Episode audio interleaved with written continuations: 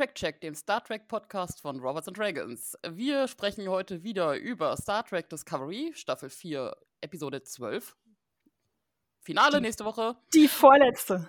Ah, ja. die Vor wir haben es fast geschafft. Und dann auch noch ein bisschen über Star Trek Picard, die zweite Folge der zweiten Staffel. Und mit wir meine ich da Anne und mich. Und Johannes wirft zwischendurch vielleicht mal fragende Sachen ein, weil er weigert sich. Nee, ich weigere mich nicht tatsächlich. Ich habe einfach keine Zeit. Ja, das, das, das lassen, das, das, lassen wir gelten.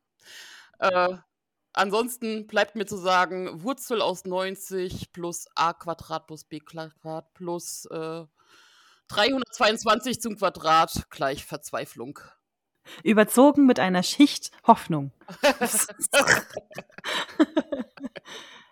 Ja, also äh, eigentlich, ich überlege die ganze Zeit, ob mich diese, ob mich diese äh, quasi Lösung dieser ganzen Konflikte eigentlich schon verloren hat, weil es da einfach nur um Matheformeln geht, aber irgendwie geht's, geht's noch. Ich muss oh, ja, sagen. Aber auch wenn ich kein Mathe kann, habe ich aber das Grundprinzip verstanden sehr schnell. Das haben sie sehr gut gelöst.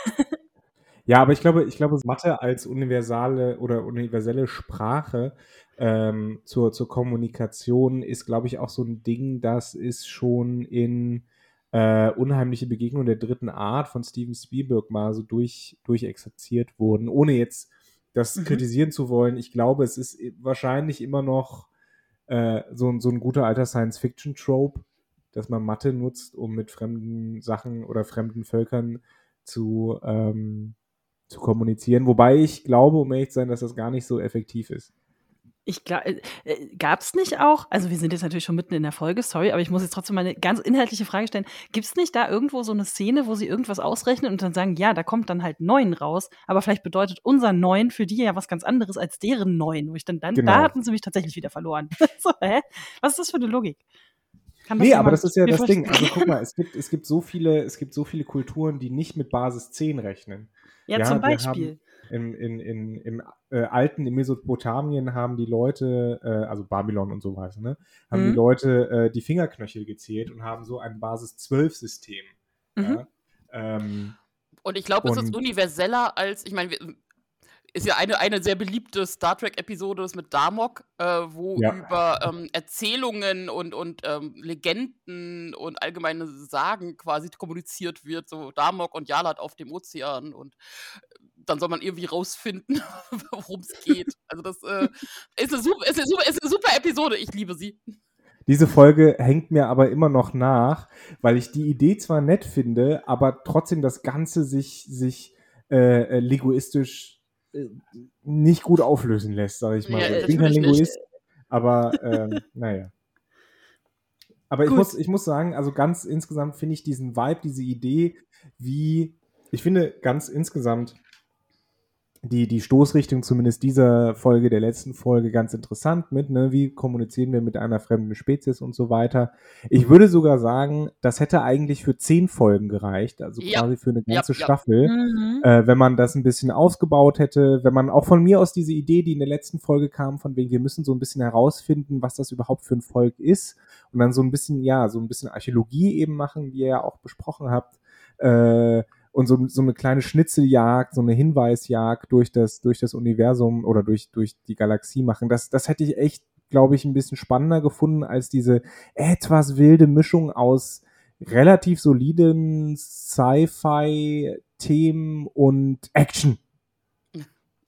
Ja, Wobei, also ich meine, ich bin ja schon wirklich froh, dass wir jetzt mehrere Folgen hintereinander hatten, die in eine Richtung gingen, weil wir kennen das ja von Discovery ansonsten auch schon, auch gerne kurz vor Finale, dass nochmal irgendwie komplett andere Folgen reinkommen, die nochmal irgendwie ganz andere mhm. Themen behandeln.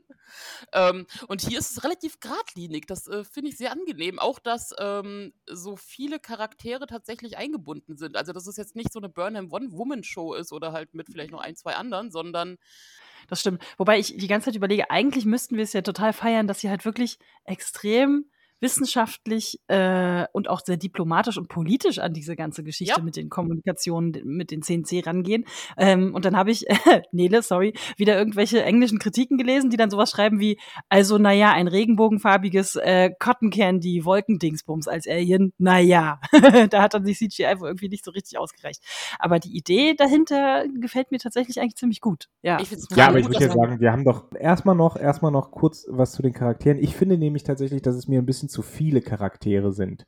Ähm, ich habe das Gefühl, es ist immer so ein Durchhetzen, jeder muss was gesagt haben, damit äh, die Anwesenheit auf der Discovery auch gerechtfertigt ist. Also wir haben die ganze Crew, die natürlich aufmerksam brauch, Aufmerksamkeit braucht.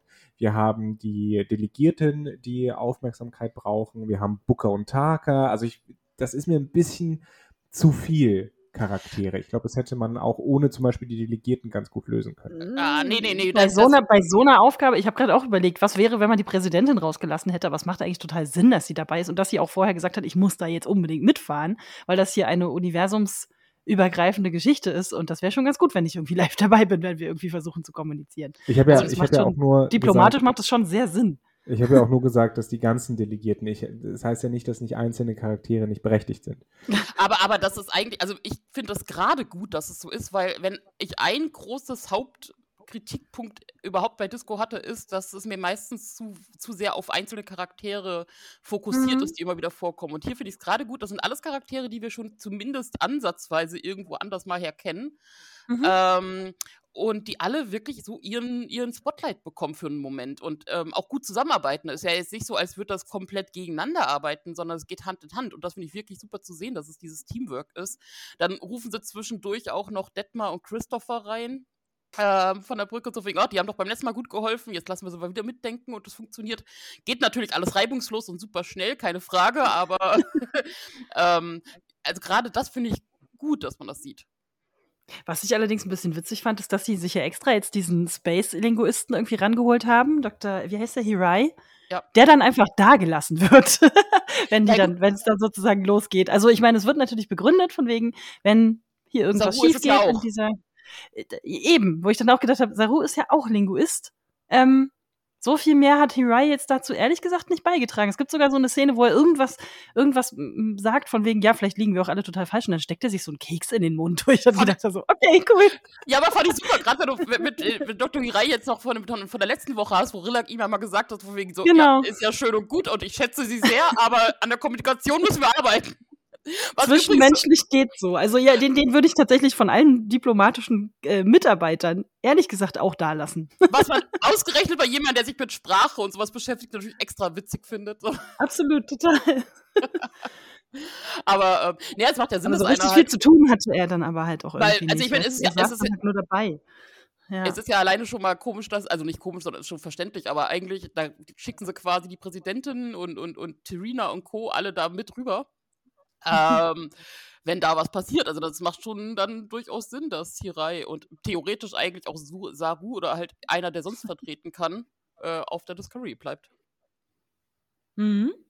Aber, ich meine, Wir haben jetzt die Handlung total übersprungen, ehrlich gesagt. Also es gibt dann diese Szene, wo die CNC äh, sozusagen sagen, ja, wir sind jetzt neugierig, wir würden gerne mit euch kommunizieren und schicken dann so eine Art, ja, was ist das denn? Transportkapsel oder so. Und oder jetzt bin ich schon zu weit, ne? Müssten- sagen, das, das, Kommuniz das Kommunizieren fängt ja schon damit an. Also erstmal, dass sie halt äh, in diesen Hy Hy in, äh, vor diese Kapsel da springen. Also die, was ist das für ein Schirm? Hyperraum. Hyperfield heißt Hyperfield. es. Ja, Hyperfield. Ich wusste, es ist irgendwas mit Scooter. Ähm, und da, dann sitzen sie davor und haben dieses, also ich, ich liebe diesen Moment von, ja und was jetzt? Jetzt sind wir hier, aber ähm, hm, wie genau haben wir uns das eigentlich vorgestellt, wie wir das jetzt machen mit einer Spezies, die so komplett anders ist als wir, äh, komplett anders als alles, was wir kennen oder jemals irgendwie äh, begegnet sind. Und äh, äh, das ist ja klar, okay, sie, sie äh, suchen äh, erstmal, erstmal, gut, wir kommen in Frieden, schick rüber. Mhm. Dann wissen sie aber immer noch nicht, ja gut, ihr kommt im Frieden, das ist schön und gut, aber was wollt ihr denn eigentlich? Und auch diese, dieser Gedankengang von wegen, okay, sie wollen ähm, Boronite. Wir haben, wollen ihnen ein Geschenk geben und zeigen, dass wir freundlich sind. Also schicken wir den Boronite rüber. Und das ist ja dann, also funktioniert ja auch alles direkt reibungslos. Haben sie auch einfach mal Glück gehabt, dass ihre Taktik funktioniert. Ja, eben. Also das ist genau das, was, was ich an diesem Thema fremde Spezies, Kontakt mit fremder Spezies so ähm, spannend finde und weswegen es auch total Sinn macht, eigentlich im Vorfeld so viel wie möglich zu recherchieren. Ähm, auch eben durch, durch Hinterlassenschaften, weil man nie weiß, oder wenn, wenn wir jetzt wirklich eine, eine Spezies treffen, äh, eine fremde außerirdische Spezies, wir, von, von der wir nie, über die wir nichts wissen, die nehmen plötzlich Kontakt mit uns auf, dann wir wissen nicht, welche Sprache sie sprechen, wie sie kommunizieren überhaupt, äh, welche, welche kulturellen Voraussetzungen es gibt. Ich meine, es gibt so viele menschliche Kulturen, die ganz unterschiedliche Werte und, und ähm, Bedeutungen haben in verschiedenen Sachen. Ne? Also ich erinnere mal daran, die vier beispielsweise geht äh, in China und Japan ja als eine unglückliche Zahl. Äh, mhm. uns ist die vier völlig egal. Mit Geschenken kann man ganz anders umgehen. Ja, genau. Also man kann ja auch Leute durch Geschenke beispielsweise sehr beleidigen oder sowas. Ja. Also selbst im ja. Freundeskreis und wenn man sich an sich gut versteht, kommt es ja immer mal wieder zu Kommunikationsschwierigkeiten, weil irgendwie eine Person davon ausgeht, dass doch alles klar ist und der anderen Person dass nicht alles klar ist oder ähm, gleiche Gefühle unterschiedlich kommuniziert werden, obwohl man sich kennt und das trotzdem kommt selbst mhm. da ja immer mal wieder zu äh, Zwistigkeiten. Aber dann muss man natürlich auch sagen, wenn, wenn, wenn wir so eine, ähm, so eine Zivilisation haben, die so weit fortgeschritten ist, dann wird die ja wahrscheinlich auch entsprechende äh, Gedanken hegen und das alles vielleicht gar nicht so ernst nehmen äh, und sagen. Also das, das kam ja schon rüber. Also dass sie gesagt haben, sie haben es runtergedummt. Also sie, äh, wahrscheinlich sie gehen davon aus, dass ihre Kommunikation nicht zu unserer passt und, und wir zu dumm sind, um zu verstehen. Deswegen probieren sie es mit der einfachen Variante. Ja, was ja auch, also, ne, äh, die, die, die äh, Crew überlegt sich dann ja erstmal kompliziert irgendwelche, irgendwelche Geschichten, die sie dann rübersenden kann. Und so eine Sekunde später wird dann schon geantwortet. Das war dann ja eigentlich schon klar, dass die dann sofort sagen, okay, wir machen es nochmal ganz aber, langsam für euch. auch aus meiner Arbeit, gerade die letzten Wochen, ähm, habe ich mit einer Person zu tun, die wirklich noch so gar, also die komplett ohne Deutschkenntnisse hierher gekommen ist. Und mhm. ähm, es gibt Sachen im Alltag, die sind schneller und einfacher mit Augen zwischenmenschlicher Kommunikation nonverbal gelöst, als wenn ich jedes Mal ein Dolmetscher hinzuziehe. Klar. Ähm, und auch da, also da, dadurch über das Kennenlernen geht das Gegenseitige, entwickelt man auch da eine eigene Art zu kommunizieren gegenseitig. Und das voneinander mhm. lernen. Was meint der eine, was meint der andere? Und ähm, das ist auch faszinierend. Also wie gut das Ja, und deswegen, deswegen ist es eigentlich schade, dass wir nur diese eine Folge haben, in der dieses Thema ähm, ja, durchgesprochen wird. Äh, vielleicht nächste, nächste Folge werden wir wahrscheinlich auch noch so ein bisschen das haben, aber, aber wir haben ja am Ende dieser Folge ja jetzt schon erreicht, dass irgendwie eine Form von Kommunikation da ist mhm. äh, oder ein, zumindest ein gegenseitiges Verstehen. Ähm, wie gesagt, also das, äh, ich, ich fand das tatsächlich ein total guter Aspekt, der auch wesentlich mehr getragen hätte als, als nur diese Handvoll Folgen, in der das eine Rolle spielt. Naja, und auch das rausfinden, dass anscheinend die Spezies Sensei nicht wusste, dass, oder zumindest nicht ganz so auf dem Schirm hatte, dass äh, die DMA ein Problem ist äh, für andere und ähm, also ein ernsthaftes Problem und da ja auch reagieren. Klar, man kann jetzt relativ viel reininterpretieren, aber man nimmt jetzt erstmal an, okay, das ist eine ehrliche Kommunikation. ähm, und dann kommt es ja nicht viel weiter, dass man das irgendwie klären könnte, weil irgendwie haben alle Book und Taka vergessen. Oder ja. übersehen. Sogar, so wie Sora. Ich habe so ein ungutes Gefühl. Ja, genau. Hm, irgendwas stimmt nicht. Irgendwas stimmt ja. nicht. Ich glaube, ich muss mal alles überprüfen. So, äh, okay. Ja. Äh, hm. Dann scheint ja dieser, dieser, dieser, ähm, wie heißt das denn? Dieser komische Tarnpatch irgendwie, irgendwie halbwegs zu funktionieren. Anscheinend, ja, würde ich jetzt sagen. Taka, Taka, Taka ist zwar kein Superhirn, hat aber zwischendurch spezielle Fähigkeiten. Mhm. Nicht alles, was er macht, geht daneben. Nee, natürlich nicht. Aber ich meine, Taka ist ja anscheinend sogar in der Lage, dafür zu sorgen, dass Book jedes Mal vergisst, wie krass äh, er irgendwie die ganze Zeit von ihm über den Tisch gezogen wird, weil Book die ganze Folge lang die dümmstmöglichen Entscheidungen trifft. Ja, und auch über dieses Nein, ich vertraue ihm, ich vertraue ihm. also, warum? Warum vertraust du ihm? Weil, weil er ihm das einmal zehn Minuten von seinem Kumpel erzählt hat. Ich glaube, das muss dann reichen. Aber gerade dann würde ich mir wundern, wenn du jemanden hast, der dir davon erzählt, dass er jemanden halt in Gefangenschaft kennengelernt hat, und das ist die einzige Person, zu dem er wirklich so eine Verbindung hat und im Prinzip die ja auch nur ein paar Wochen kannte. Das äh, wirft ja auch ein paar Fragen auf. Mhm, so meinst du wie die ich kenne da so ein paar Drogencrews aus dem Knast und denen vertraue ich jetzt mein Leben an? Nein, aber gerade gerade diese Konstellation Booker Taka finde ich echt echt schwierig, weil Booker mega naiv dargestellt wird. Mhm. Und eigentlich wissen wir ja, dass das gar nicht der Fall sein kann, weil er ja als Kurier tätig war und vor allen Dingen mit ähm, Burnham so viele Abenteuer erlebt hat und so weiter. Ach, äh, ist schwierig. Der wird auch runtergedummt halt einfach irgendwie. Ja. Ja. Damit, ja, ich meine, dafür haben wir die wunderbare Reno, die echt mal wieder zwei, drei Sätze sagen darf. Also sie ist zwar selten rübergeflogen zum Drehort, aber wenn sie da war, hat sie das. Mhm.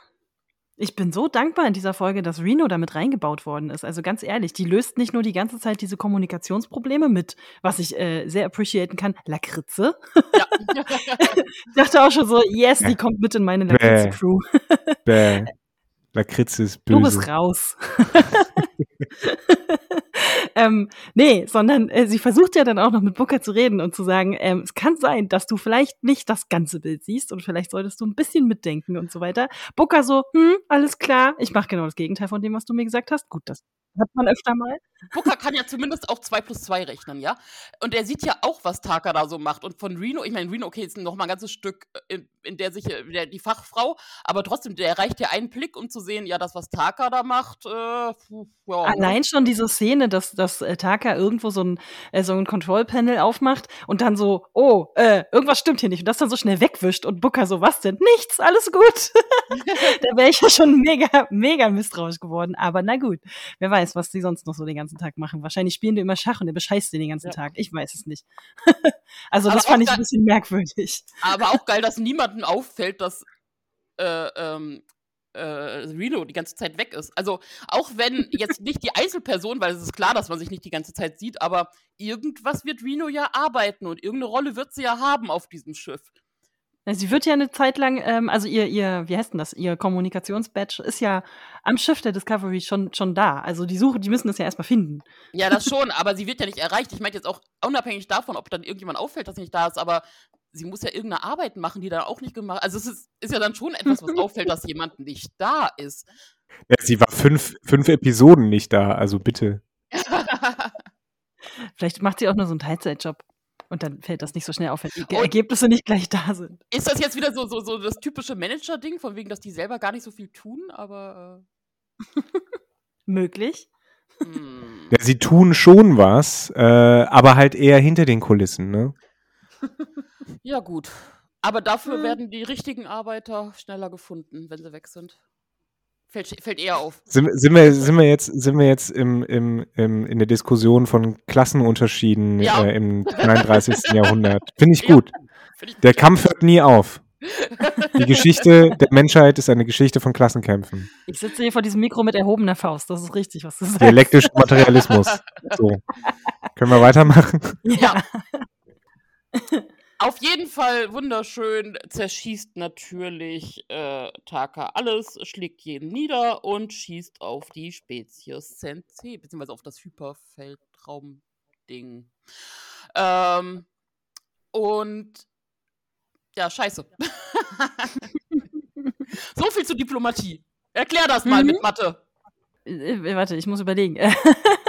äh, will, will er sich. Nee, wahrscheinlich ist ihm das sowieso alles egal. Oder will er sich da irgendwie noch mit irgendwas von wegen, wenn ich dann doch festgesetzt werde, ist es for the greater good äh, rausreden? Nee, gar Nee. nicht mehr.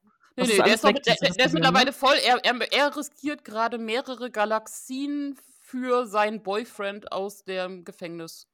Um Von dem ihm er nicht weiß, ob er noch lebt und ob er überhaupt irgendwie in der Lage ist, in diese Dimension irgendwie Genau. Und, ah, reinzukommen. und zusätzlicher Antrieb ist wahrscheinlich, weil er in diese, wahrscheinlich ist es was Spirituelles. Er möchte auch in diesem Paradies, äh, Zwischenwelt, was auch immer das ist. Aber Aber Taka weiß schon, wohin er möchte, oder? eh, Das möchte nicht so ich wirklich. Es ist, es ist, naja, es ist, es ist ja mehr so ein Gehirngespinst, was sie hatten. Ich meine, möglich, dass es Ja, eh. mathematisch errechnet ist, aber er war noch nie da. Vielleicht findet er es auch scheiße und langweilig da. Vielleicht kann er da gar nicht atmen, weil, weiß ich nicht, es nicht genug Sauerstoff gibt oder sowas, weil das Das ist abgestimmt ja- ist auf eine fremde Spezies. Es kommt immer wieder zurück zu, er ist jetzt nicht so das Super-Superhirn, er hat nur ein Spezialwissen, aber Vielleicht, vielleicht wurde ihm mit seinem Tattoo auch der, der Moment des rationalen Denkens weggebrannt. Naja, oder, oder einfach, so. Ich weiß es nicht. oder einfach religiös, spirituell verklärt. Ich meine, da tun Menschen auch mal echt bescheuerte Sachen.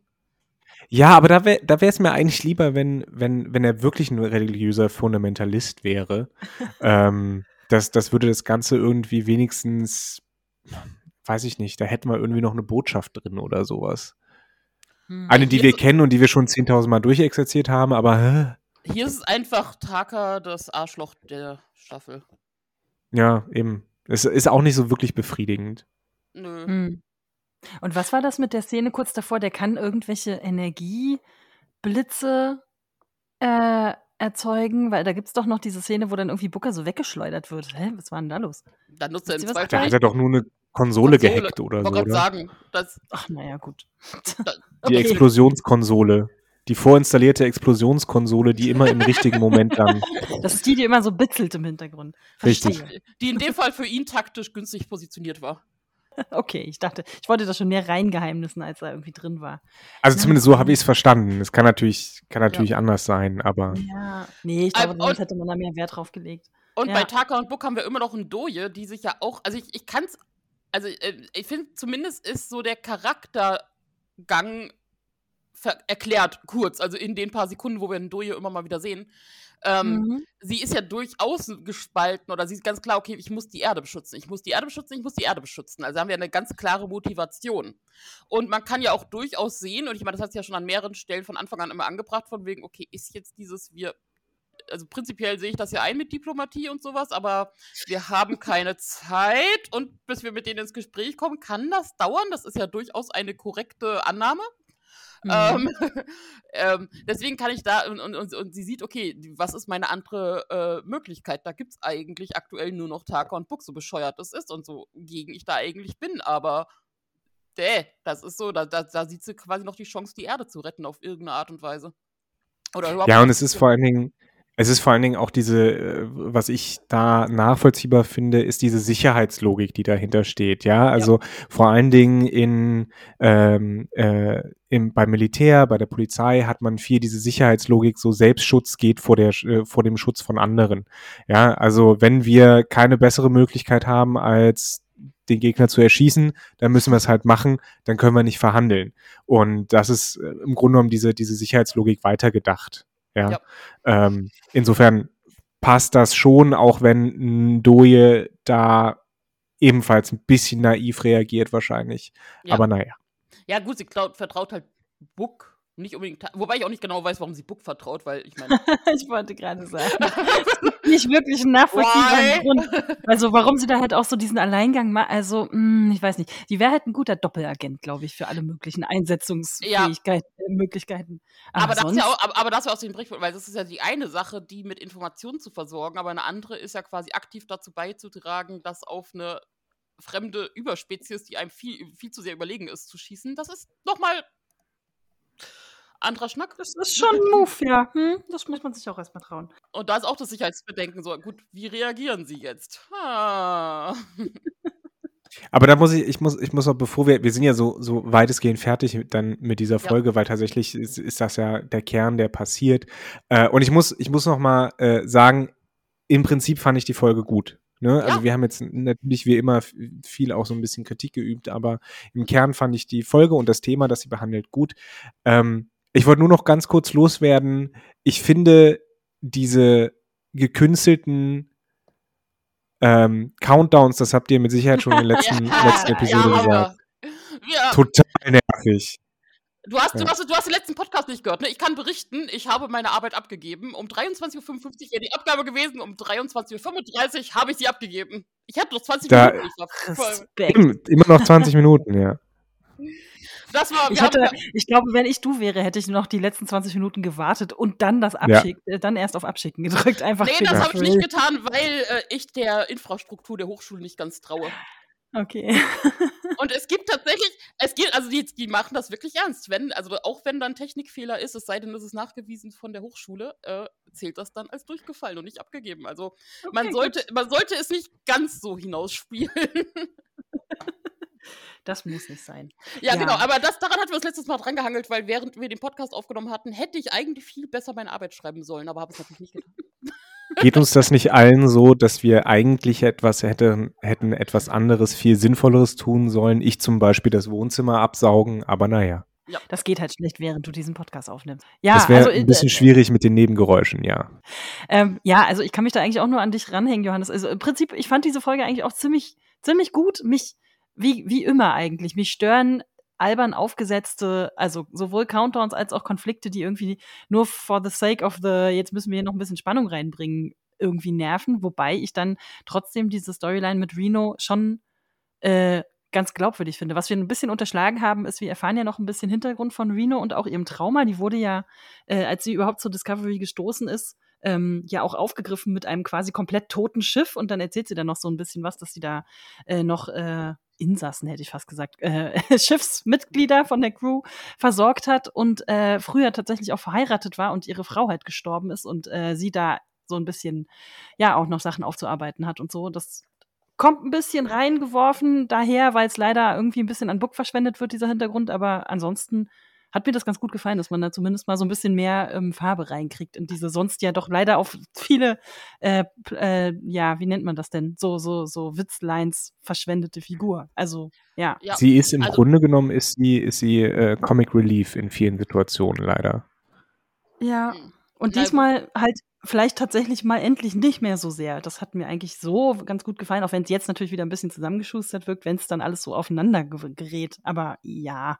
Naja, aber trotzdem, also ich meine, sowohl letzte Episode als auch diese und gerade im Zusammenhang, ich bin wirklich, wirklich begeistert. Also ich gucke, also es ist das, glaube ich, das Mhm. erste Mal bei Discovery, dass ich so richtig denke, ich möchte am liebsten jetzt sofort weiter gucken und möchte wissen, wie es weitergeht. Äh, das ist, also das Gefühl in mir, das ist, ach, das ist total toll, das zu haben.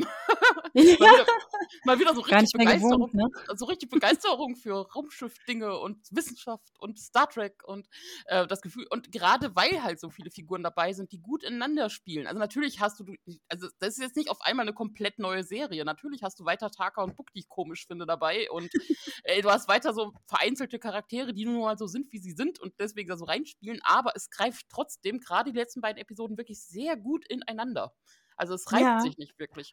Und ähm, auch nicht Ja, und ich mag, ich mag auch diese, ja, ja, und äh, mir gefallen dann auch einfach so kleine Sachen, für die sie sich halt einfach Zeit nehmen. Also sei es jetzt, keine Ahnung, äh, Saru und Torina und dann äh, B- Burnham, die so ein bisschen übersetzt von wegen, ja, das ist eine vulkanische Art zu sagen, ich mag dich. Und so. Ja. ist, wäre nicht super wichtig gewesen. Ich finde es aber lieb, dass wir das da irgendwie noch ein bisschen mitkriegen. Oder allein schon diese ganze Aufschlüsselungsszene am Anfang, wo sie dann ähm, diese, wie heißt das denn, Hydrocarbon irgendwas äh, Nebel untersuchen und dann hast du dann diese Aufschlüsselung, so und so viel Prozent äh, Friedfertigkeit, so und so viel Prozent äh, Fröhlichkeit und so weiter. Das ist überhaupt nicht wichtig, wie viel Prozent da jetzt irgendwas ist. Hauptsache, sie lösen dieses Rätsel. Aber ich finde es irgendwie super nett, dass sie sich dafür Zeit nehmen und dass man da so Und ja, optisch so- so- dargestellt. Sich das anguckt. Und das sieht super aus, das stimmt Also, auch. Also, selbst, selbst ich habe verstanden, worum es geht. Also immer, immer, immer, das Zeichen für eine gute Infografik. Man versteht relativ schnell, wie es geht, was worum es geht. das ist richtig. Ähm, Das und ansonsten, und selbst, solche, selbst so Charaktere wie Adira, die mich ja zwischenzeitlich echt genervt haben, weil sie irgendwie so nach vorne gepusht wurde, ohne dass wirklich genau die Schreiber wussten, was sie mit ihr tun sollen. Ähm, Mhm. Und jetzt ist sie jetzt zurück, äh, ist Day zurück und ähm, äh, ist so dabei. Also hat halt äh, Det, äh, Detmar angehimmelt beim letzten Mal. Jetzt äh, hilft Dave ähm, Stamets irgendwie im Labor und hat mal irgendwie ein, zwei Zwischensätze zu sagen. Und das ist Mhm. total angenehm. Also das passt total. Äh, es, es kommt, Day kommt trotzdem vor. Ähm, aber ähm, ja, genau. Also es ist halt nicht so, dass da irgendwie was nach vorne geprescht werden muss, sondern es ist halt, ist halt da. Mhm. Ja, finde ich auch. Was mich ein Ähm. bisschen stört, ist tatsächlich, was, ist, was auf einmal mit Zora los ist, dass zwar kurz erwähnt wird, irgendwas stimmt da nicht, ich habe da irgendwas berechnet, aber warum ist dieser Computer jetzt auf einmal wieder so langsam im Sachenchecken? Was Naja, ist da los? also, ähm, Also äh, das, natürlich äh, da, brauchst da muss was, was sich dann aufbaut fürs Finale, aber mm, naja, aber dafür musst du zurückdenken, weil Taka hat ja extra gesagt, äh, es ist ein, es Zora, also mit dem Supercomputer Zora dran, da muss, äh, also Taka hat ja schon dran gebastelt, dass es Mhm. etwas ist, was halt auch Zora nicht sofort checkt. Ähm, also das wurde ja schon hinerklärt, warum Zora da jetzt nicht sofort drauf kommt. na gut. Das ist jetzt Takas Spezialwissen, was er hat. Da, das sind diese, diese Momente, wo er doch ein Superhirn ist. Hm. Okay. äh, äh, mm, okay. Gehen wir rüber zu Picard. Yes. Weil auch sehr Weil- zusammenhängt. Weil es sich lohnt. Guck mal, wir haben jetzt zwei Wochen hintereinander, wo sowohl Discovery als auch Picard wirklich gut waren. Absolut. Also die äh, Folge Star 2, genau. Ach, Star Trek. Schön, dass endlich wieder sich ein bisschen Mühe gegeben wird. Nee, also Folge 2 der zweiten Staffel heißt äh, auf Englisch, glaube ich, Penance spricht man das aus, ne? Ja. Äh, Buße. Und äh, ja, genau, darum geht's tatsächlich. Es wird ja direkt, es wird direkt wieder eingestiegen. Ähm, Fließende äh, Übergang. nach der, ja, fließender Übergang, genau. Ähm, Picard und Q stehen zusammen rum und ähm, Picard, ja, fragt äh, Q, was denn hier bitteschön passiert ist. Alles ist anders, seine Realität hat sich irgendwie total verschoben. Leute sind nicht mehr da, die vorher da gewesen sind. Und ähm, Q, ja, weiht ihn quasi ein, dass Picard äh, in einer neuen Realität sich wohl befindet und äh, irgendwie sowas wie so ein Terrorgeneral ist in einem krass fremdenfeindlichen Regime Naja, das ist, äh, ja, das hätte, glaube ich, ein bisschen schief gehen können von wegen Evil Spiegeluniversum und so weiter. Aber noch habe ich Hoffnung, dass das jetzt nicht einfach nur so ein, wir machen, wir nehmen alle und drehen es einfach mal auf böse um äh, wird, ähm, weil die Mhm. Figuren selbst das ja, glaube ich, relativ schnell dann tatsächlich auch checken und sich dann zusammenfinden. Vor allem ist es ja auch, äh, also es ist ja nicht nur, alle sind umgedreht und evil böse, sondern ähm, es ist ja wirklich einfach, das wird dann auch hinerklärt, von wegen, okay, irgendwas war in der Vergangenheit, was Q geändert hat. Man Mhm. weiß nicht genau, irgendein, was war 2024, oder? 2024? Oh, das, ist ja bald soweit. Okay, mal sehen. Das, es klang so, ich, also, so, äh, also es klang nach 2024. Ähm, so ganz sicher bin ich mir jetzt nicht, aber es klang danach. Muss ich nochmal nachgucken. Ähm, das wäre bald. Also mal gucken, was bald ist. In der, in der aktuellen Weltlage wäre ich vorsichtig, aber Das würde mich dann tatsächlich wenig wundern, aber ja. ähm, kann auch sein, dass ich eine, eine zwei vergessen habe oder sowas. Ähm, Ich habe mir nur, ich habe mir nur äh, Sevens Assim- Assimilationsjahr aufgeschrieben und das sind noch mal 200 Jahre in die Zukunft. Deswegen Äh, ja, weiß gut. ich es nicht. Ähm, auf jeden Fall, ähm, äh, was erstmal anders ist, bleiben wir erstmal beim Chateau Picard. Also äh, die Weinreben sehen jetzt nicht so schön aus und alles eher grau und ein bisschen abgestorben. Äh, generell ist alles sehr viel grauer auch dargestellt. Die, die, die, Den Mhm. Filter, den sie über der Kamera haben, sollten sie mal putzen. Ähm, äh, Q erklärt dann noch, ja, in dieser Realität ist es halt so, dass die Welt äh, beim, bei dem Klimawandel halt nicht gerettet wurde, sondern irgendwie so mit äh, Technik und so irgendwie so am Leben erhalten wird. Quasi Live-Support sagte. Also künstlich am Leben erhalten wird.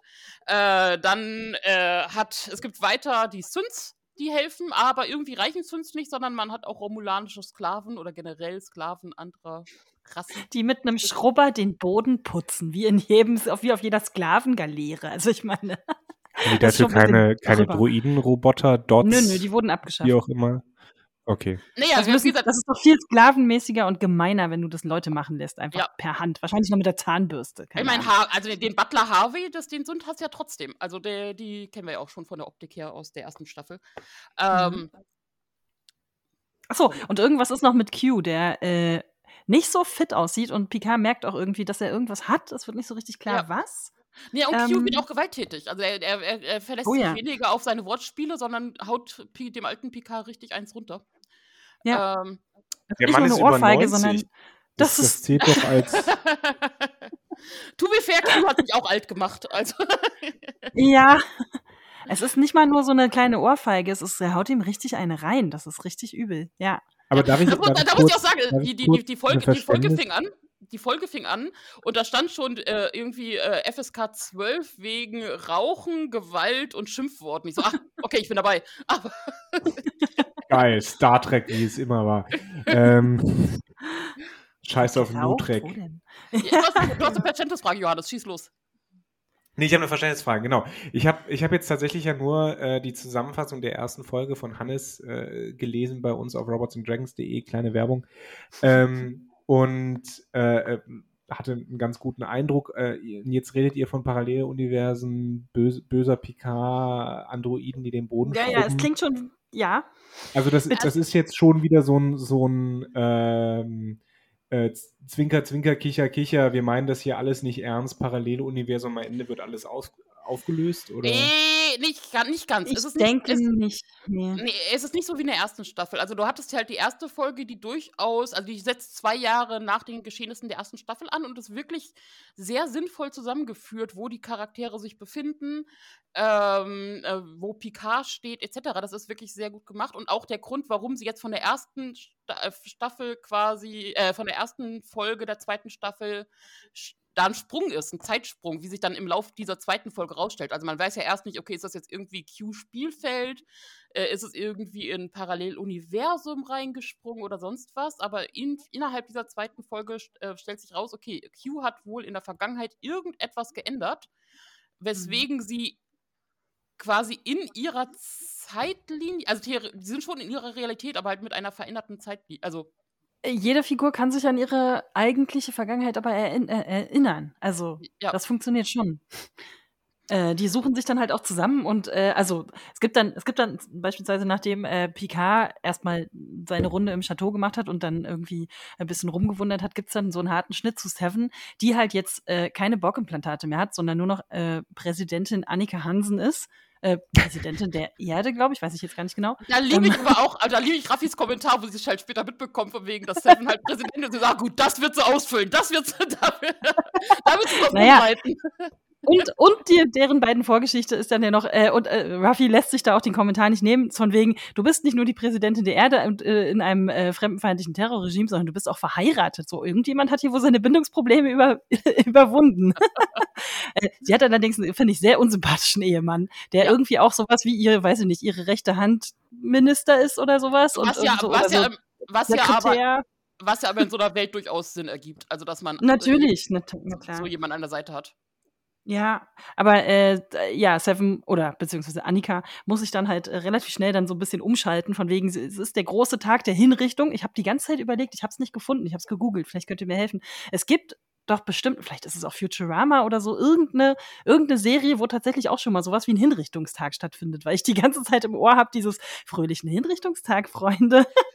Panem. Könnt ihr das Also, irgendwie einordnen? Also könnte Hin- auch Panem sein. also mit Hinrichtung nicht, aber wo ich, wo ich halt dran denke, war, war Panem, wo sie auch so, so happy ähm, Ernte, also da nennen sie es Erntetag. Ähm, Ja, ich bin nicht mehr so sicher. Ja, also irgendwie sowas. Jedenfalls äh, ist das natürlich ein hochpolitischer Tag, ähm, an dem sozusagen die Feinde des äh, eben nicht der Föderation, sondern der Konföderation äh, öffentlich hingerichtet werden. Und die Leute finden das total geil. Und, und du hast natürlich so Hologramme und, und immer wieder, auch im Hintergrund hörst du dann immer wieder so Picard reden, wo er halt solche Sachen sagt wie äh, äh, das Universum ist ein, wird ein Universum der Menschen und äh, Ja, der ja. Mensch über alles und, und der Mensch ja, soll über alles herrschen. Und sie haben halt in dieser Parallel, also in dieser alternativen Zeitlinie, haben sie halt auch ganze äh, Planeten, Rassen und Spezies ausgerottet, äh, damit die Menschen halt die Herrschaft haben. Mhm. Äh, und Picard ist Und, der äh, große General, der alles niedergemetzelt hat. Und also genau, und was halt Genau. auch krass ist, du hast also äh, und das, das kenne ich auch aus so vielen Serien, dass du halt wirklich so diese, diesen Schädelkabinett hast.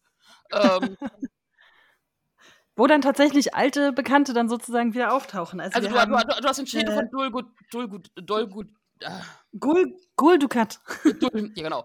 Ähm, Goldkatze? Nein. so gut. Ich hab's manchmal mit Namen. Dann hast du, siehst du ein Ferengi, du, äh, du, Sarek wird erklärt, dass Sarek halt vor Frau und, und Sohn hingerichtet wurde, äh, auf den, und zwar von Picard persönlich. Hast du jede Menge, die da, also quasi auch, also quasi quer durch die Star Trek-Geschichte. Zwischendurch wird auch nochmal ähm, Cisco wird erwähnt. Äh, Ja, Präsidentin Annika Hansen ist heiß. Oh ja. Ich komme immer noch nicht über Annika Hansen als, als bürgerlicher Name von Seven of Nine weg. Ich meine, ich müsste das wissen, aber Mann. Zumindest Annika. ähm, Sie wird, sie wird dann natürlich, sobald die äh, ganzen anderen Leute von früher dann zusammentreffen, natürlich auch konsequent Seven genannt. Und ihr Ehemann steht so daneben so, hä, was? Und, Was das, äh, und und was dann von ist. so, was dann von Girardi so ein bisschen verkleidet wird, wie, ja, wir waren zusammen auf dem College und das war ihr Name, äh, von wegen Seven, äh, Seven Shots oder so, von wegen Seven Schnaps. Wir haben halt immer zusammen gesoffen und das war so ihr Schnapp, ihre, ihr Schnaps.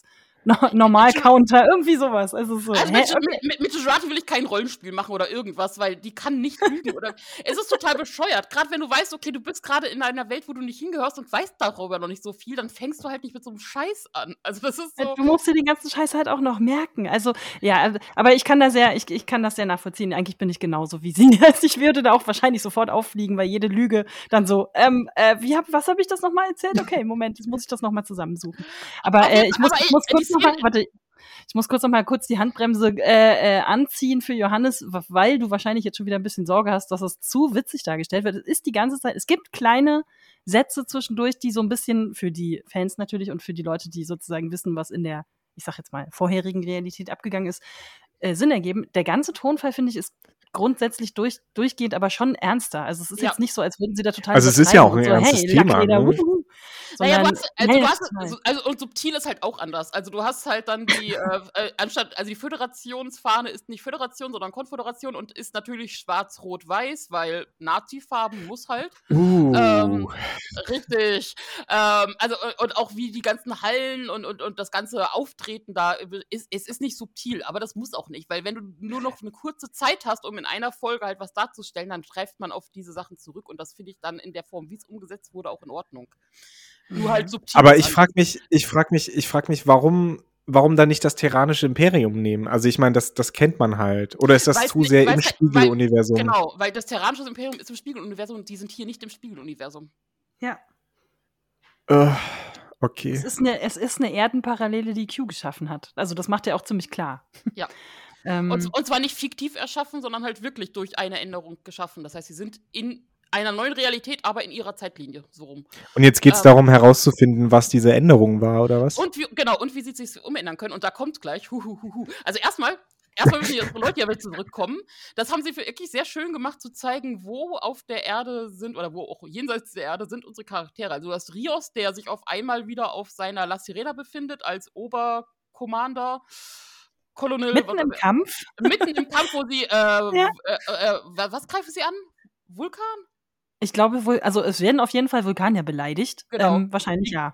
Die grünblütigen äh, Hirnschmerzen. oder so. Äh, ähm, genau, und, und gibt auch ganz klar Anweisungen und, und sie zieht sich dann zurück, weil Seven quasi denkt, okay, Seven kann sich zurückziehen, macht einen geheimen Kanal auf und versucht Rios zu rufen, was funktioniert. Ich, ich, mochte auch diesen Moment, wo sie miteinander reden, um abzuchecken, ob die sich gegenseitig voneinander wissen. Und dann dieses Seven, okay, du bist es. Also. ähm, wieder zurück, was super funktioniert. Äh, Raffi, ja. äh, du siehst Elnor, wie auf einmal, also Elnor findet sich auf einmal in Osi, Okinawa wieder, wie äh, ganze ähm, äh, ähm, äh, Hochhäuser in die Luft gesprengt werden und stellt sich dann raus, dass es wohl äh, Terrorvereinigungen gibt, auch unter anderem romulanische, die halt dann, mhm. da wird mhm. gesagt, okay, jedes, es geht jetzt für jedes äh, Imperium, was, äh, für jede Welt, die sie zerstört haben, wird jetzt ein Hochhaus gesprengt und Kumpanin wird dann sofort erschossen und El so, okay, what's the fuck, ich lauf mal hier weg und trifft dann auf Raffi und Raffi ist so ganz oben in der Sicherheitsgruppe, äh, äh, mhm. Schutzpolizei, whatever, auf jeden Fall Leiterin. Und macht dann so den alten Trick von wegen, ähm, ich kenne den persönlich, ich liefere diesen Gefangenen persönlich ab, äh, lasst mich mal ihn, durch. So ich, will, ich, ich, ich, will ihn lebend, ich will ihn befragen. Alles genau. Und ja. was auch, aber auch wieder eine schöne Szene ist, wo es einfach zeitlich ineinander gut greift, ist, äh, wo natürlich dann, wo sie in der Hauptstadt sind und eigentlich die nächsthöhere Gruppe dann quasi übernehmen müsste, äh, und in, in Bedrängnis kommen, okay, wir hatten diesen Auftrag gegeben. In dem Moment kommt natürlich dann Picard rein, oberster Oberböse Boss, und äh, sagt, ja, das war mein Auftrag, wo natürlich dann alle zurückbuckeln und sagen, oh, Entschuldigung. Oh. Also das ist die ganz typische Vorgehen. Aber was halt trotzdem stimmig wirkt. Also obwohl es halt alles wirklich Klischees sind und, und Dings, aber das funktioniert in dem Fall. Mhm. Ähm, ja gut, und Girati ist halt auch weiter äh, Wissenschaftlerin par excellence in der Hauptstadt. Die Girati-Szene mochte ich irgendwie ganz besonders. Girati ist eigentlich wie vorher auch eine bisschen nerdige Wissenschaftlerin, die irgendwie über ihrem Schreibtisch eingeschlafen ist, genau in der Szene, wacht dann auf und wird zugelabert von einer, ich weiß nicht, was das ist, so eine Art Tamagotchi-KI-Katze ja. die äh, ganz offensichtlich Humanist ist oder so. Die jedenfalls hält die äh, schwingende Reden, dass dieser komische Vernichtungstag ja überhaupt nicht in Ordnung ist und was ist mit den Leuten los, die spinnen wohl alle und so weiter. Ähm, also irgendwie hat diese Katze dann, also sie kann reden und hat dann irgendwie ein ganz eigenes, äh, ja, sehr, sehr menschliches, ähm, ja, Nächstenliebebewusstsein. Ähm, und äh, diese Katze wird dann, schöne, schöner Rückgriff dann natürlich, äh, ist dann äh, benannt Spot 73, ne? Wir erinnern uns an, an Rikers Katze, die eine echte Ja. Katze war. Äh, Riker, Quatsch, an Datas Katze. Data, sorry. ich wollte gerade sagen. Oh Und mein äh, Sold, ich muss diese Serie anscheinend gucken, wenn es sprechende Katzen gibt, die Ich hoffe, die kommt noch mal vor. Das, äh, zumindest, zumindest die Szene ist was für dich, Johannes. Die Szene fand ich wirklich nett. Ähm, äh, und, und Jurati versucht dann so zu checken, äh, von wegen, ja, okay, anscheinend bin ich so, sogar in dieser Realität ein bisschen nerdy und ein bisschen einsam. Irgendwie muss ich mir mal Freunde suchen. genau. Und also dann wartet man halt drauf, okay, was ist das jetzt bitte sehr für die, weil es wird gesagt, okay, wir gehen jetzt runter zu Dr. Jurati und gucken uns mal hier unsere äh, Sonder. Es gibt eine ganz besondere äh, Gefangene, die halt dann Mhm. heute für diesen Hinrichtungstag ausgewählt ist. Und dann geht halt äh, Madame Präsidente mit ihrem Handlanger, Ehemann, äh, runter in die Wissenschaftsräume von Dr. Jurati und ähm, Das war auch alles andere als subtil, weil die so, machen Sie Ihr Wissenschaftsding. Und die so, okay, dann tue ich mal so, als wüsste ich, was gemeint ist und gehe mal in die geheime Kammer rein ja, und befreit dann und, und macht dann sozusagen so diese, diese Gefangenenzelle auf und herauskommt, Nele, bitte, dein Auftritt. Die Borg Queen. Und zwar nicht so, wie wir sie in der ersten Folge gesehen haben, wo ich immer noch nicht sicher bin, ob das überhaupt Borg waren. Ähm, Mhm. Sondern so, wie wir sie halt gut aus Star Trek kennen, auch gerade mit äh, Picard und Co., die gute alte Borg Queen, die auch Genau. irgendwie verstanden hat, dass sie, also die weiß auch, dass sie in einer anderen Zeit ist, weswegen es jetzt schon wieder irgendwie naheliegend ist, dass es vielleicht doch aus der ersten Episode die richtige Borg Queen war. Egal. Auf jeden Fall äh, ähm, sind, sind in dieser Realität alle anderen Borg vernichtet.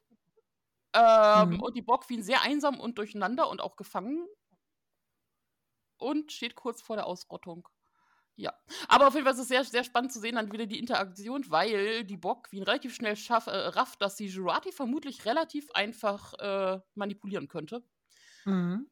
Und so viel Spoiler sei gesagt, die nächste Episode heißt Assimilieren oder Assimila Assimilated auf Englisch. Ich bin mal gespannt. Das wird super. Äh, das wird super. Äh, weil, weil die Borg Queen natürlich weiß, dass sie jetzt in einer äh, schwierigen Situation ist. Plus, sie will natürlich wieder ihren Borg-Hive aufbauen. Also sie ist ja natürlich sehr verzweifelt darüber, dass sie einfach keinerlei Verbindung mehr hat und diesen großen Verlust spürt. Ähm, und sie kann, sie, äh, sie weiß auch, wer die einzelnen Leute sind. Also als dann auch Seven reinkommt, äh, wird direkt so, ah, Moment, Annika so und so. Ja, ja, genau. Genau. Wobei sich, wobei sich Seven, also die hat natürlich überhaupt nicht damit gerechnet, dass dann die Borg Queen da steht. Und du, finde ich, großartig gespielt. Also erstmal, achso, das hatte ich vorhin noch vergessen. Erstmal, wie Seven selbst noch weiß, dass sie ja mal früher Borg war, ne? Als sie dann am Ja. Anfang in ihrer Realität quasi aufwacht, macht sie richtig so, so Checks von wegen, okay, Geruch funktioniert, äh, Wahrnehmungsmöglichkeiten funktioniert alles noch. Ähm, und dann, und dann, wie sie dann vor dieser Borg Queen steht und du siehst ihr richtig an, wie angewidert sie tatsächlich auch ist. Ja. Und die ganze Zeit immer so, ich muss hier meine Rolle spielen. Scheiße, irgendwie muss ich hier raus aus dieser Nummer. Ähm, das ist, ähm, ja, das äh, hat mir sehr gut gefallen. Aber wisst ihr, woran mich das erinnert? Wir hatten ja, ich hatte ja schon bei der ersten Staffel so äh, spätestens nach dem Auftauchen von Elnor so leichte Rollenspielgruppen-Vibes, ja. aber Das ist der voll, ja, ja. Komplett, Und das, komplett. das ist jetzt hier wirklich so äh, der, der Spielleiter, der sagt, komm, wir, wir, wir nehmen jetzt mal die Charaktere, die ihr schon kennt und packen die in eine ganz neue Szene und ihr müsst, ihr müsst, oder in eine ganz neue Hintergrundwelt und ihr müsst erstmal rausfinden, wie hier alles funktioniert und Ja. wir untergraben eure Erwartungen und so weiter. Das, das hört sich für mich echt so an, als hätten sie das Ganze mal im Star Trek Pen and Paper ähm, mal, mal, mal durchgespielt, um dann zu gucken, was sie in der Staffel. Äh, Es ist witzig, dass du das sagst, weil ich habe mir genau auch aufgeschrieben, das ist jetzt hier schon wieder wie so ein eigentlich ganz gut gemachtes Adventure, wie in Staffel 1 in dieser Bar zum Beispiel und so weiter. Ähm, und äh, ach so, sie, sie, äh, die Crew versucht dann sozusagen die Borg Queen ja irgendwie auf irgendeine Art und Weise mitzunehmen, zu überreden, was auch immer, weil irgendwie ihr, ich weiß gar nicht genau, ihre Kräfte, ihr Gedächtnis, was auch immer, ihre Fähigkeiten, ähm, weil sie ja irgendwie Zeit und Raum überwinden können, das habe ich nicht so ganz verstanden, ähm, dafür sorgen können, dass man wohl irgendwie in der Zeit reisen kann. Naja, Ähm, Also äh, erstmal- das erstmal- funktioniert dann aber alles nicht so richtig. Genau, Ja? also sie sorgen schon dafür, dass die ganze Gruppe quasi es schafft, wieder zusammenzukommen, also unsere berü berühmte Crew. Und ähm, Picard dann durchaus erklärt, okay, Moment, ich verstehe gerade, es muss in der Vergangenheit was gewesen sein, wo was verändert wurde und sie fragen die Borg Queen, und die, weil die halt diese ganzen Erinnerungen hat und die wirklich dieses ganze Hive-Wissen ja immer noch in sich hat. Ähm, Und die kann sagen, also und das ist der Moment, also ich, ich habe 2024 verstanden, aber das kann falsch sein. Ich müsste nochmal nachgucken. Ich bin gut vorbereitet. Ähm, und sagt, genau, äh, 2024 äh, hat Q was verändert und das hat halt diese Veränderung in dieser Zeitlinie ausgelöst. Und ähm, dann ist, äh, sagen sie auch, okay, es gibt im Prinzip keine Technik, mit der wir Zeitreisen können, vor allem nicht in, ne? Und dann fängt halt Picard wieder an, okay, hier, äh, die Kirk-Crew hat das und das gemacht oder wir können uns irgendwie anhand von Sternen sonst wohin schleudern lassen und aber dafür braucht das halt irgendwas Spezial, Schalema und das kann die Borg Queen theoretisch. es ist vollkommen, ich habe aufgegeben, das genau technisch zu erklären. Dafür haben wir unsere Kommentare. Gerne, erklärt es uns, aber weißt du, das muss ich nicht falsch machen. Das aber ganz ehrlich, ganz ehrlich, Zeitreisen kann man auch technisch nicht einwandfrei erklären. Entweder man nimmt es halt hin und die Para, äh, Paradoxien, die dadurch gemacht werden, die sind dann halt einfach so und äh, wir haben einen Zeitstrahl und nicht 500.000. äh, sobald du Zeit, äh, Zeitreisen, ja, so, sobald du Zeitreisen irgendwo reinmachst, ist die Logik eh am Arsch. Ja. Natürlich. Das Witzige ist, es gibt sogar einen Kommentar dann später von äh, Rios. Also, die müssen versuchen, dann sozusagen alle zusammen und die Borg Queen auf das Schiff äh, von Rios zu kriegen, der dann auch sowas sagt wie Zeitreisen, ernsthaft, das ist das, das ist das Dümmste, was ich heute gehört habe, so ungefähr. naja. sehr gut, dass dieser Kommentar dann noch mit reinkam. Und, und aber es ist halt auch, ich meine, zumindest ist Rios noch, also auch wenn er sich nicht durchsetzt, aber sie schaffen es dann, über Umwege schaffen sie es tatsächlich, sich alle plus die Borg Queen auf Rios Schiff zu beamen. Das ist nicht so einfach, weil es gibt ganz super Sicherheitsmaßnahmen. Aber ja. gemeinsam schaffen sie es durch. Das ist wirklich wieder Rollenspielsache. Jeder hat da seine Aufgabe. Ja, eben. Es ist, so es ist eine Rollenspielgruppe. Es ist eine Party einfach. Was, aber eine sehr gute. Das kann also, mir doch keiner also, erklär, äh, erzählen, dass, dass die das nicht wirklich so angegangen sind. Sonst kommt sowas doch nicht bei raus. Naja, du hast immer noch den Kämpfer, den Zauberer, den Diplomaten, die, äh, hast du alle drin. Ja, eben. Picard ist, ist, ist, das Face, äh, Rios ist der Pilot, Seven of Nine ist die Kämpferin, äh, hier Elnor ist auch der Kämpfer. Brauchen wir ja mehrere von vielleicht. Rogue. Ja, es gibt ja verschiedene Klassen der Kämpfer. Naja, auf jeden Fall. Rogue, Rogue ist keine Kämpferklasse, sorry. Ja. Also je nachdem, wo du reinguckst, aber die, die klassische ist ja Kämpfer, Magier, Dieb. Aus D&D kennst du noch Kleriker vielleicht. Gibt's nicht noch einen Wissenschaftler? Ja, das wäre ja, das wäre ja das wie der Magier, so, Magier quasi. Ja, ich sagen, wie der Magier. Ja, okay. Ähm, Oder Kleriker auf jeden Fall ist Jurati ja mittlerweile schon voll hin und äh, Jurati hat es ja irgendwie mit, also das wissen wir ja, hat es ja irgendwie mit Robotern und auch Borg und etc. Äh, und ist jetzt auch wieder ganz der Borg-Queen mehr oder minder verfallen. Und ohne überhaupt mit äh, ähm, Rios mehr zu erklären, steckt sie halt die Borg Queen an die Strom- und sonstige Versorgung von der La Sirena an, weil sie wollen ja unbedingt mit der Borg Queen irgendwo hinspringen. Ähm, Interessant, dass es dann aber auch so ein, so ein äh, Schalt- oder so einen Eingang dafür gibt, aber gut. Genau, haben wir immer vorbereitet, das ist wie so ein USB-Plug, weil wir einfach so. Ja. Eben, alles USB, alles in der Zukunft ist USB. Äh, das funktioniert, das können, wir, das können wir locker machen. Ich ziehe das einfach mal hier hinten aus der Konsole raus und stecke es in die Borg Queen rein. Was, also, alles, was man von den Borg kennt und selbst wenn die Borg, die Borg, äh, Picard fragt die Bockqueen halt noch so von wegen, hier, äh, beziehungsweise war noch nicht mal die Bockqueen, das war, äh, war es nicht Seven, die mit der Bockqueen geredet hat? Egal. Auf jeden Fall ging es dann um, wie, wie sich angefühlt hat, als das alles rausgerissen wurde und, und, und äh, alle, alle, der ganze Hive quasi weggefallen ist und möchten, komm, wir können das zusammen ändern, möchtest du uns helfen? Und die Bockqueen sagt, ja. Und dann sagen sie, okay, wenn sie hat ja gesagt, also ist jetzt auf unserer Seite, also machen wir das jetzt. Was kann schon what, schiefgehen? What could genau, what could possibly go wrong? wrong? ähm, naja, und die Folge endet damit, dass ähm, auch die ähm, aktuelle Erdregierung, also der Mann von, von President äh, Seven äh, und äh, Henchmen äh, auf die Serena, äh, La Sirena beamen und auch jemanden, also Elnor wird angeschossen, wir wissen noch nicht, ob er überlebt. Vielleicht stirbt er. Naja, wahrscheinlich nicht. Ähm, wahrscheinlich nicht. Nee, und wenn, ähm. dann kann man ihn ja einfach wieder in so einen Androidenkörper beamen, ne? Ja. Haben wir mit Picard ja auch gemacht. Fall haben wir einen super Cliffhanger. Äh, was ich halt auffällig fand, weil es hat sich auch niemand gefragt, wo Sochi ist. Oh, stimmt. Du hast recht. Wer war das noch? die andere, dieses Mädel aus der ersten Staffel. Ach ja, die ja. Die haben ersten, also wir haben sie in der ersten Folge gesehen. Sie gibt es in der Realität noch, aber in der, also jetzt es hat auch keiner mehr von denen gefragt. So, ja, wir sind komplett. Sochi, vollkommen egal, wo die ist. Aber sie war ja auch nie wirklich Teil der Party, oder? Ja, da, ja gut, aber sie war ja schon mit Jurati und Rios äh, unterwegs jetzt in der ersten Ja, aber sie war mehr ein NPC als ein Player-Character schon. Das stimmt wohl, aber ich finde es trotzdem beeindruckend, dass noch nicht mal ansatzweise nachgefragt wird. So ein und habt ihr, hat jemand was von Sochi gehört? ja. Ja.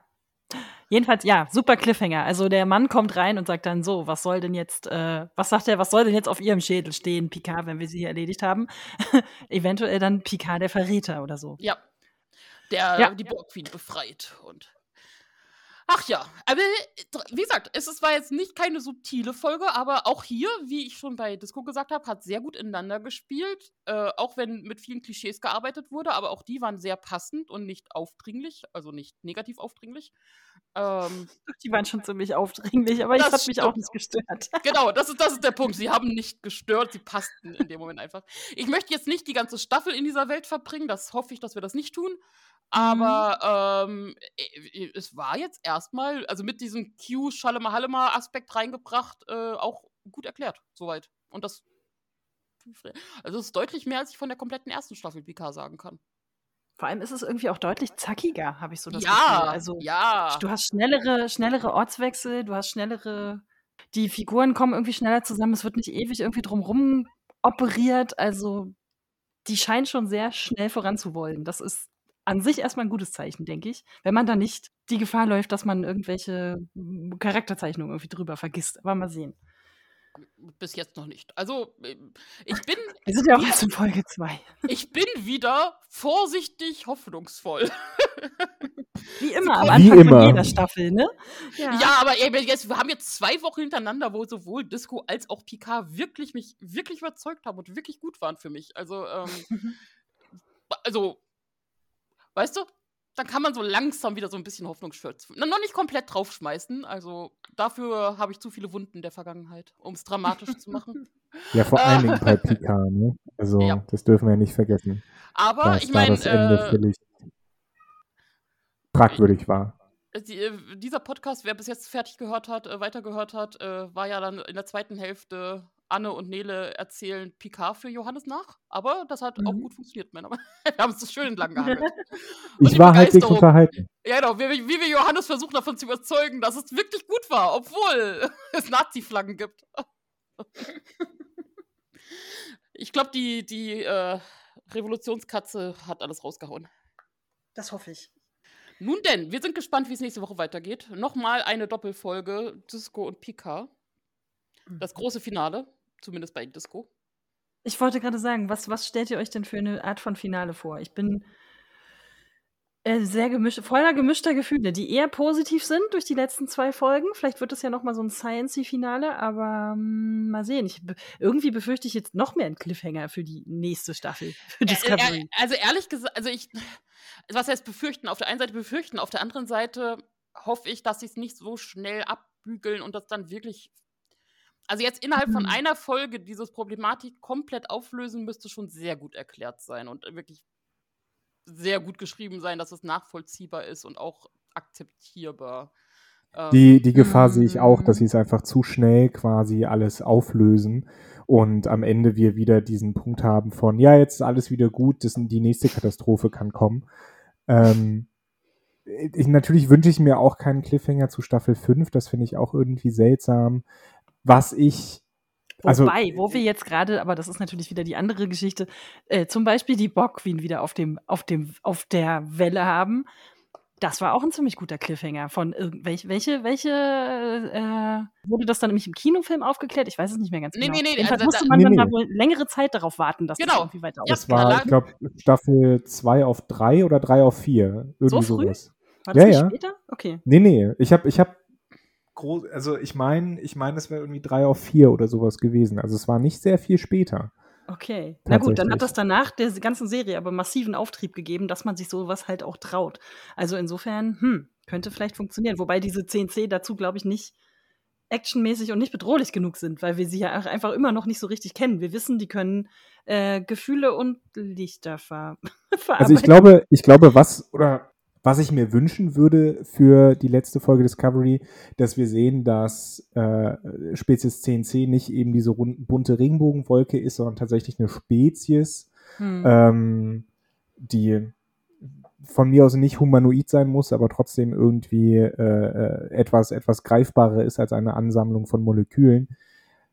Ja, ich glaube, das ist so ziemlich das Einzige, was ich, was ich mir wünsche. Ansonsten habe ich tatsächlich nicht viele Erwartungen an Discovery. Wir haben ja beim letzten Mal auch gesagt, bei Staffel 3, hm, ob die das alles in der einen Folge unterkriegen und äh, sie haben es mit der Brechstange geschafft. Ja, Mal gucken. Haben wir dich jetzt schon zu PK überzeugt oder überredet, je nachdem? Ähm, ich glaube, wenn, wenn dann ab Sommer vielleicht ein bisschen mehr oder nach dem Sommer ein bisschen mehr Zeit, äh, ich, äh, in, ich mir vorstelle, ein bisschen mehr Zeit zu haben, äh, weil mein Kind Nein, dann in den Kindergarten not gonna geht. happen. Ja, not wahrscheinlich nicht. Danke, danke, Nele, danke, ja. ähm, dann äh, äh, vielleicht kann ich dann Picard nachholen. Mal gucken. Es klingt auf jeden Fall interessant. Ich habe auf jeden Fall gerade nachgeguckt, extra, weil das hat mich jetzt interessiert. Sie sagt tatsächlich 2024 Los Angeles. Da ist es passiert. Scheiße. Alles klar. Gut. Da freue ich mich drauf. also, wir hören uns wieder nächste Woche. Genau, und nicht erst 2024. Ich bin auf jeden Fall gespannt. In irgendeiner Art. ja. Gut, danke fürs Zuhören. Tschüss. Auf Wiederhören. Tschüss. Tschüss.